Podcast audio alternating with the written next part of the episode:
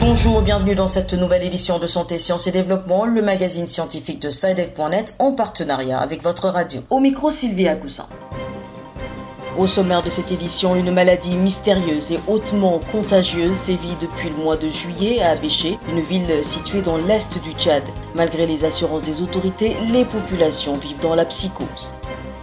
Au Sénégal, le taux de mortalité chez les patients atteints de la Covid-19 est anormalement élevé dans la région de Djurbel où il se situe à 7%, soit plus du triple de la moyenne nationale qui est d'à peine 2%. Nous aurons les explications de notre correspondant à Dakar, Pape Diba. Covid-19 toujours, le Niger a rouvert ses frontières aériennes depuis le 1er août dernier, mais cette réouverture s'accompagne d'un train de mesures strictes sur lesquelles les autorités n'entendent pas transiger.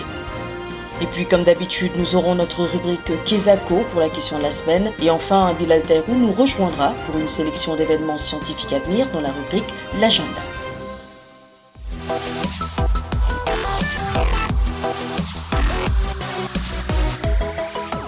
Les populations de la ville d'Abéché dans l'est du Tchad sont aux prises depuis le mois de juillet avec une maladie hautement contagieuse que les autorités et les chercheurs essaient encore de comprendre et de maîtriser. Bien que cette pathologie n'ait pas encore fait de victimes, elle a plongé les populations de la ville dans une profonde psychose. Le récit de notre correspondante à Victoria Remadji. Une maladie mystérieuse est apparue dans la ville d'Abéché, à l'est du Tchad. Les premiers cas ont été enregistrés au mois de juillet. Cette maladie contagieuse aurait existé il y a quelques décennies selon certains habitants. Naïma Nastradine, désormais guérie de la maladie, témoin avoir été fébrile et nauséeuse. Elle explique avoir éprouvé des difficultés à se mouvoir à cause des douleurs aux articulations. Cette maladie a créé une psychose dans la ville car les habitants craignaient qu'elle soit liée à la COVID-19. Le directeur général du ministère de la Santé publique et de la Solidarité nationale, Dr Ismaël Barbachar, a tenu une conférence pendant laquelle il a expliqué que la maladie mystérieuse n'est pas liée au coronavirus. Il y a eu une enquête, c'est que les symptômes que présentaient les malades sont les symptômes du paludisme.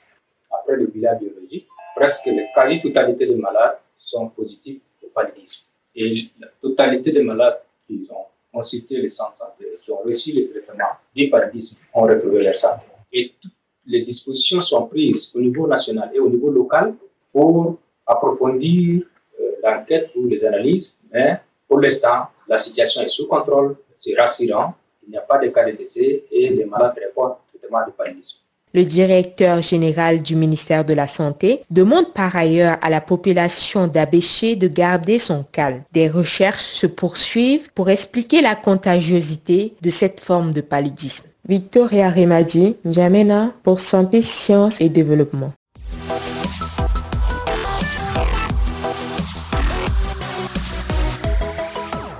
Au Sénégal, c'est le taux de mortalité des patients souffrant de la Covid-19 dans la région de Djurbel qui préoccupe les autorités. Il est de plus de 7% dans cette région située à l'est de la capitale Dakar, soit plus de trois fois la moyenne nationale qui se situe juste au-dessus de 2%. Les raisons de cet important décalage avec Pape Besdiba à Dakar. Dans la gestion de la pandémie de Covid-19 au Sénégal, Dakar constitue certes une préoccupation pour les autorités, mais le cas de Djurbel inquiète aussi. Cette région du centre du pays qui polarise la ville sainte de Touba enregistre en effet un taux de létalité de 7%, soit plus que le double du taux national. Docteur Mamadou Dieng, médecin-chef de la région, explique cette situation. Un taux de létalité de 7,2 euh, par rapport à la moyenne nationale au niveau national qui est à 2, voire 2, ce qui nous a amené à dire que le taux de létalité au niveau de la région est un peu élevé. Cela s'explique par plusieurs facteurs. Entre autres facteurs, on peut citer le fait qu'il y a beaucoup de personnes âgées dans la zone comme Touba, où nous avons noté plus de décès, et Durbel aussi. Ces personnes recourent tardivement aux services de soins et on a noté aussi que parmi ces personnes, beaucoup ont présenté des comorbidités. À la date du 10 août, Djurbel compte 685 cas de COVID-19. Juste derrière Thiès et Dakar, le docteur Elage Diop n'est pas surpris par ces chiffres pour le coordonnateur du comité de lutte contre les maladies nosocomiales à l'hôpital de Touba. Dans cette zone, il y a une forte population d'émigrés, en plus de la cité religieuse de Touba qui accueille en pèlerinage des milliers de fidèles. Tout cela, pour ce spécialiste, constitue des vecteurs de propagation de la maladie. Pabès Diba, Dakar, Santé, Sciences et Développement.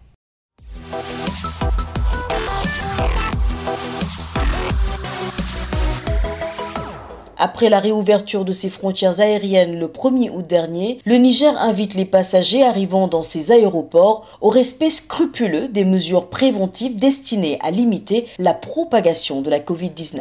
À Niamey, Imadou Amadou. À l'entrée des aéroports au Niger, les voyageurs sont soumis notamment à un contrôle de la température et à la vérification du bulletin du test à la pandémie du Covid-19, suivi d'une désinfection au gel hydroalcoolique, selon le secrétaire général du ministère nigérien de la Santé, Dr Ranau Abaché. Si le voyageur présente une température supérieure ou égale à 38 ou des symptômes évoquant la Covid-19, il est soumis sans frais à un prélèvement à la PCR sur place à l'aéroport. Si la PCR est négative, le voyageur est mis en auto-isolement à domicile avec les conseils appropriés pour le respect strict des mesures barrières et faire recours aux services de santé les plus proches aux besoins. Si la PCR est positive, le voyageur est transféré dans un centre de prise en charge dédié. Au départ, tout voyageur doit disposer d'un test PCR négatif à la pandémie à coronavirus datant de moins de 72 heures. Avant de prendre son vol, tout voyageur doit disposer d'un test PCR négatif à la COVID-19. Les voyageurs au départ qui présentent des signes suspects de Covid-19 sont conduits au poste de dépistage pour un test rapide sans frais. Les tests PCR effectués au départ du Niger sont payants, à l'exception des évacuations sanitaires. Le test rapide est gratuit. Si les frontières aériennes sont ouvertes depuis presque deux semaines, les frontières terrestres, elles, restent toujours fermées au Niger. À la date du 11 août 2020, le Niger a enregistré 1158 cas confirmés, 1062 guérisons et 69 décès. Imado Amadou, Niamey pour la santé, sciences et développement.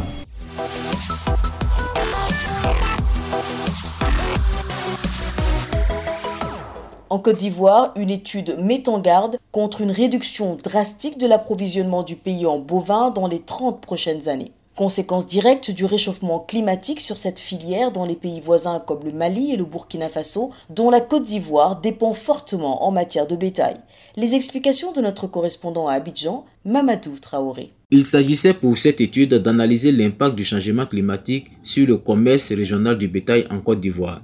Menée par le Centre de recherche scientifique en collaboration avec le Centre de coopération internationale en recherche agronomique pour le développement, CIRAD, elle a livré ses résultats à l'occasion d'un atelier tenu du 22 au 23 juillet à Grand Bassam, non loin d'Abidjan. Selon ses auteurs, si rien n'est fait face à la hausse de la température au Mali et au Burkina Faso, la Côte d'Ivoire risque de perdre jusqu'à 85% du flux commercial de bovins vers son marché dans les 30 prochaines années. Professeur Enza Kone, directeur du Centre de recherche scientifique en Côte d'Ivoire. Cette augmentation de température va causer pas mal de problèmes, problèmes de santé au niveau du bétail, donc de euh, hausse de la mortalité. Ça va impacter également les conditions de nutrition du bétail, même au niveau de l'eau et euh, du fourrage. Et ça va impacter les coûts d'approvisionnement euh, de la Côte d'Ivoire, par exemple, à partir du Sahel. Enza Kone encourage les pays de la sous-région à adopter une approche régionale, voire globale, face à la menace. Dans un élan de solidarité, la Côte d'Ivoire peut, par exemple, mettre l'accent sur la production de fourrage plutôt que de mettre l'accent sur le développement de l'élevage parce qu'on ne sera jamais aussi compétitif que les pays sahéliens au niveau de l'élevage. Mais au niveau de la production fourragère, on a tous les éléments parce que c'est ça même qui les attire vers nous. Mais la Fédération nationale de la filière viande et bétail de Côte d'Ivoire, de son côté, a des préalables. Pierre Ngueta en est le secrétaire général. La solution, c'est de développer la culture de l'aliment des bétail parce que tous ces pays qui viennent avec nous, viennent avec les bêtes, c'est en quête d'eau, en quête d'aliments des bétail. Nous avons tout ça. Mamadou Traoré, Abidjan, pour santé, sciences et développement.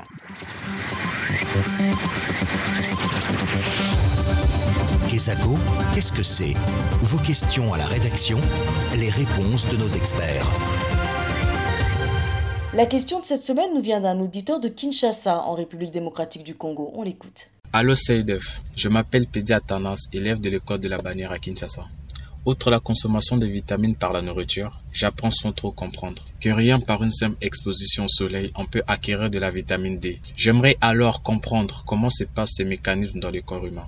Sans plus tarder, nous retrouvons à Kinshasa notre correspondant Bertrand Mayumbu. Bonjour Bertrand. Bonjour Sylvie, bonjour à tous. Alors il semblerait que ce ne soit pas seulement les aliments qui apportent de la vitamine D à notre organisme. Effectivement, le recherche montre que la principale source de la vitamine D est la lumière du soleil et que la quantité de la vitamine D synthétisée dans la peau sous l'effet du soleil varie d'une personne à l'autre car elle dépend de l'âge, de la pigmentation et de la durée d'exposition au soleil. Le professeur Dr Gamin Tsakala, expert en santé publique, l'explique si bien. Ce qu'il faut savoir, c'est que notre corps a besoin de vitamines qui sont de matière organique euh, qui sont euh, apportés en faible quantité dans le corps humain pour faciliter certaines réactions, certains métabolismes qui font et qui contribuent à notre équilibre et à notre bien-être. Nous avons plusieurs sortes de vitamines qui sont euh, identifiées par des lettres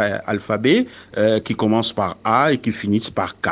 S'agissant de la vitamine D, c'est une vitamine effectivement qu'il y a deux sources d'apport dans le corps humain.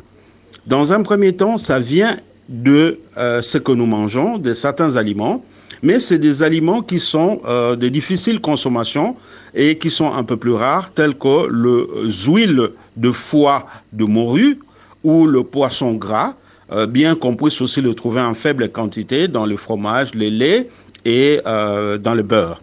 Alors, la deuxième source de vitamine D, c'est effectivement euh, celle qui provient de rayons solaires. Et là, il faut comprendre que sous notre peau, nous avons comme ça plusieurs substances, dont une matière qui est un peu euh, comme du cholestérol, qui, sous l'effet de rayons solaires, principalement la branche de rayons ultraviolets B, transforme ces cholestérols-là en vitamine D. Et de cette façon, que cette vitamine D va aussi, elle, faciliter l'entrée de calcium et de phosphore dans les os. Ainsi, ça va contribuer à rendre nos os beaucoup plus durs, beaucoup plus solides. Cette personne qui serait privée de vitamine D n'aura pas de os solides et facilement de fractures ou le rachitisme chez les enfants. C'était donc le professeur Gabi Tsakala, interrogé à Kinshasa par notre correspondant Bertrand Mayumbu. Si vous aussi vous souhaitez nous adresser vos questions, une seule chose à faire, écrivez-nous au numéro WhatsApp suivant et laissez votre question au plus 221 78 476 87 80. Je répète le plus 221 78 476 87 80 pour participer activement à cette rubrique de santé, sciences et développement. Veuillez aussi noter que vous pourriez tout simplement décider de nous envoyer un email pour poser vos questions et l'adresse email quant à elle est celle-ci podcast@sidev.net. Podcast s'écrit P O D C A S T et Sidev s'écrit S C I D E V. Je répète podcast@sidev.net.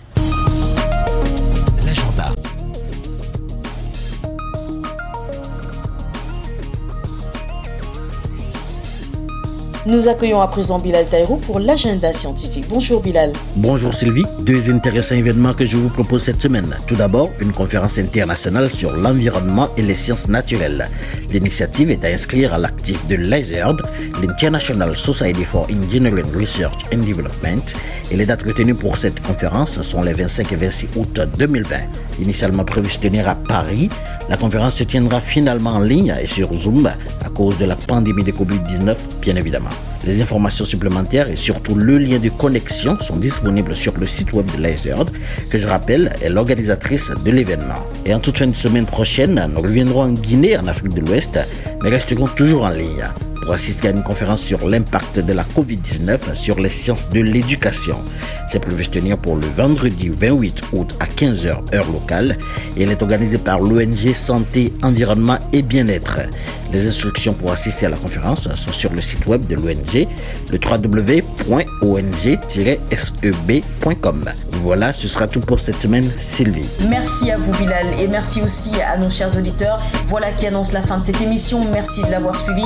Prochain rendez-vous semaine prochaine. D'ici là, prenez soin de vous. Cette émission est disponible en podcast sur le site sidev.net/fr. Cette émission a été réalisée sur financement du CRDI, le Centre de recherche pour le développement international, un organisme public canadien. Le CRDI investit dans le savoir, l'innovation et les solutions afin d'améliorer les conditions de vie dans les pays en développement.